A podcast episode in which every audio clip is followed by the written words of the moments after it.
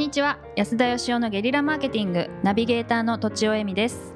えー、10月15日で、えー、34歳になりました。あ見えない。金子あゆみです。イエーイ安田義雄です。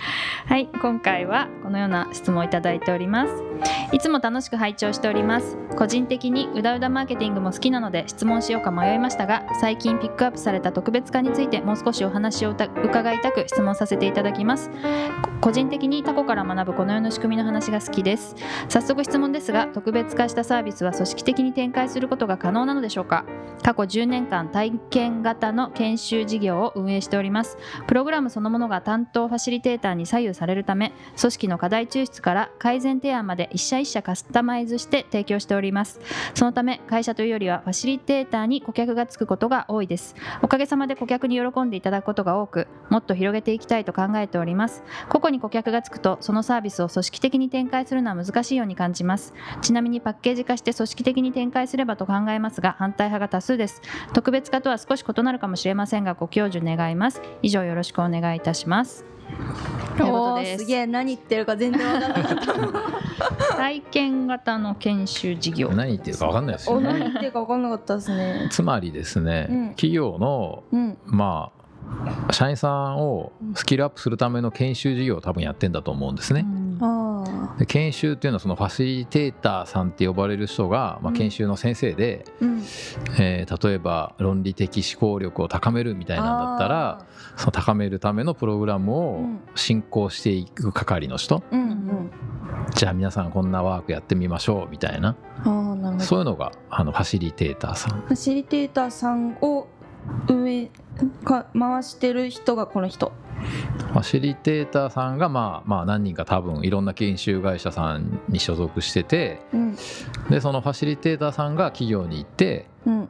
えー研修プログラムをまあ進めるんですけどもうん。企業からあのファシリテーターさんでお願いしたいとかああの先生頼んでみたいなのがあるんですよね。うん。まあ、つまり一回やってその社員さんに「あの人ねやってやり方すごい良かった」とかうん「面白かった」とかうん。まあ、評判になるとあの別のプログラムでも例えば論理的思考力1回目やって次リーダーシップ研修やる時もあの先生でお願いしたいみたいなことになるわけですね。はいまあファシリテーターさんはまあ先生は大体こうフリーでやってる人が多くて、あそうなんだ。はい、フリーの研修講師さんとかが多くて。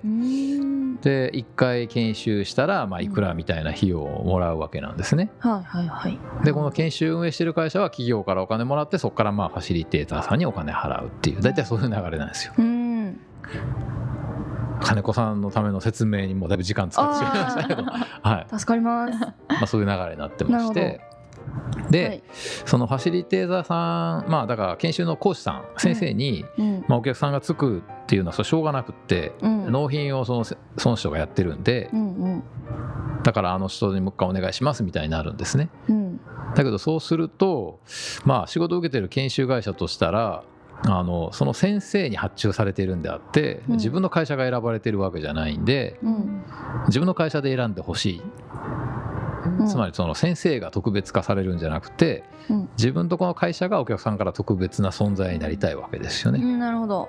はい、だからつまりその先生じゃなくってうん。そのどの先生がやってもうん。このプログラムが素晴らしいねっていう例えばこう論理的思考とかリーダーシップとかよくあるけどうん。そういうんじゃないこの会社オリジナルのすげえみたいなプログラムを作ってうん。もうファシリテーターさんとか講師はもう誰でもいいからうん。そのプログラムをぜひやりたいと言われるようなものを作りたいっていうことなんですよ。うん。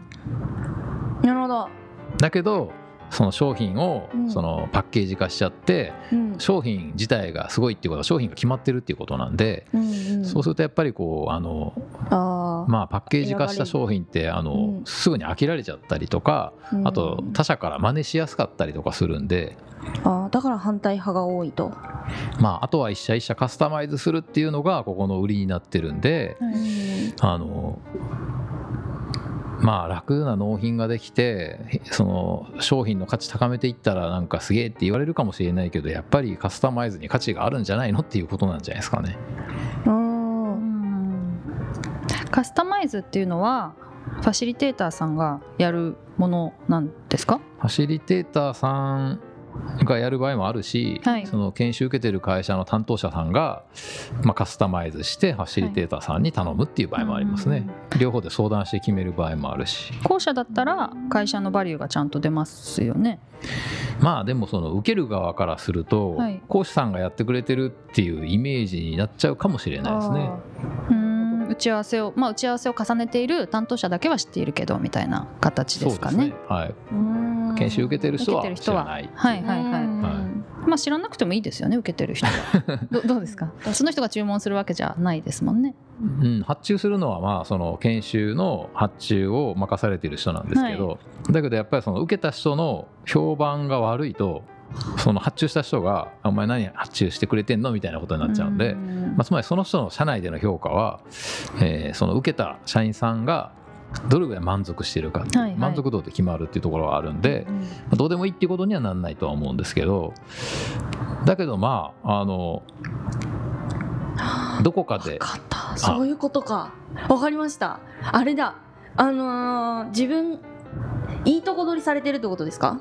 ファシリテーターさんに。いいとこ取りっていうかまあそうですね。ファシリテーターさんが人気が出ちゃうってことですね。その自分がせっかくやってんのになんでこいつにいいとこ取られてるみたいな感じですか？うーんまあ僕が思うにですねこの会社のことよく知らないんですけどね、はいはい一般的にあのまあ、本当にすごく裏方で、うん。あの一社一社本当に綿密にカスタマイズしていってその人に合うような講師さん選んで,、うん。でその人にああの会社に合うようなちゃんとプログラムをきちんと作っている人は、うん。やっぱりその確かにファシリテーターさんに人気もあるけどうん。やっぱ担当者の人にうん。絶大な信頼があるんでその人との間に結構特別な関係ができてると思うんですよね。うん。はであまりにもファシリテーターさんに頼っちゃう人はあうん。そのやっぱりその会社の課題を真剣に考えて向き合ってうん。でプログラムを作るとか、うん。いやそもそも今回のその依頼があった論理的思考とかに、うん。果たしてこの会社は今価値があるんだろうか必要なんだろうかとかいうことぐらいまで考えて入り込むっていうことを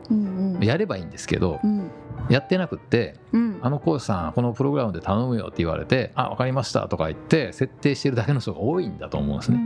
実際には。うんだからやっぱファシリテーターさんの人気に乗っちゃってるっていうことになるのかなと。うん。なるほど。まあだから組織的にあの特別化するっていうことはできると思うんですけどうん。あの、まあ、そのために何が必要かっていうとやっぱりその担当者のうんまあ営業マンって言われてる営業とかうん。その企業の研修を取ってくる人仕事としてうん。その人のやっぱりその力量っていうか、うん。スキルというか、まあ、組織哲学みたいな、うん。そういうのを高めていくしかないんじゃないかと思いますけどうね。ん。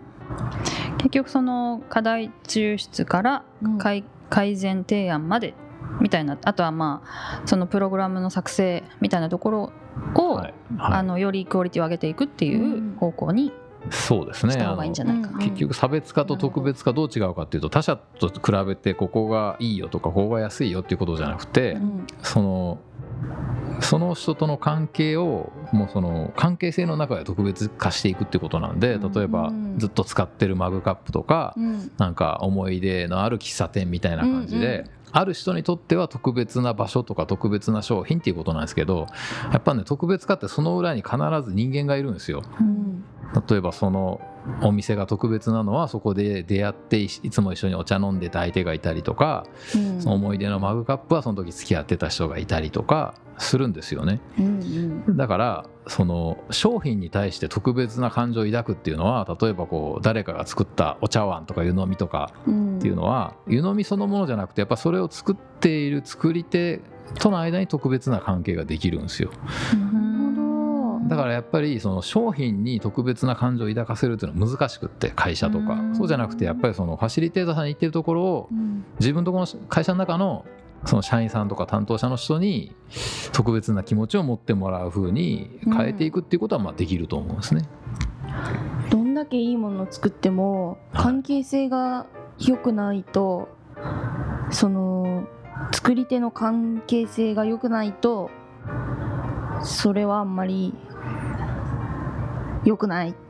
そうですそうです。あの商品が好きでもそれを作ってる人がものすごく嫌いだったらうん。すっごい嫌いな人が作った料理とかあんま食べたくないでしょ。うん確かに。それと一緒なんですよねなんかものすごい真面目な回答になってしまいましたが じゃああの、うん。おまとめを一つまとめすいません。というのは、まあ、パッケージ化したりするのは特別化という意味ではあまりおすすめはしませんっていうことですよね。で、えっとまあ、あのファシリテーターさんがいらっしゃるのは、まあ、しょうがないっていうかそういう状況なので、まあ、担当者企業お客さんとやり取りする担当者のクオリティを上げて、まあ、そのカスタマイズするっていうところを良くしていくっていうことで、えっと、人と人との特別化が強まるんではないでしょうか。おおすごい。という感じです。はい。かね。さはい。ということで、はい。本日は以上です。ありがとうございました。ありがとうございました。本日も番組をお聞きいただいてありがとうございます。番組への質問ご意見はブランドファーマーズインクのホームページからお問い合わせください。またポッドキャスト番組を自分もやってみたいという方は podcastproduce.com からお問い合わせください。来週もお楽しみに。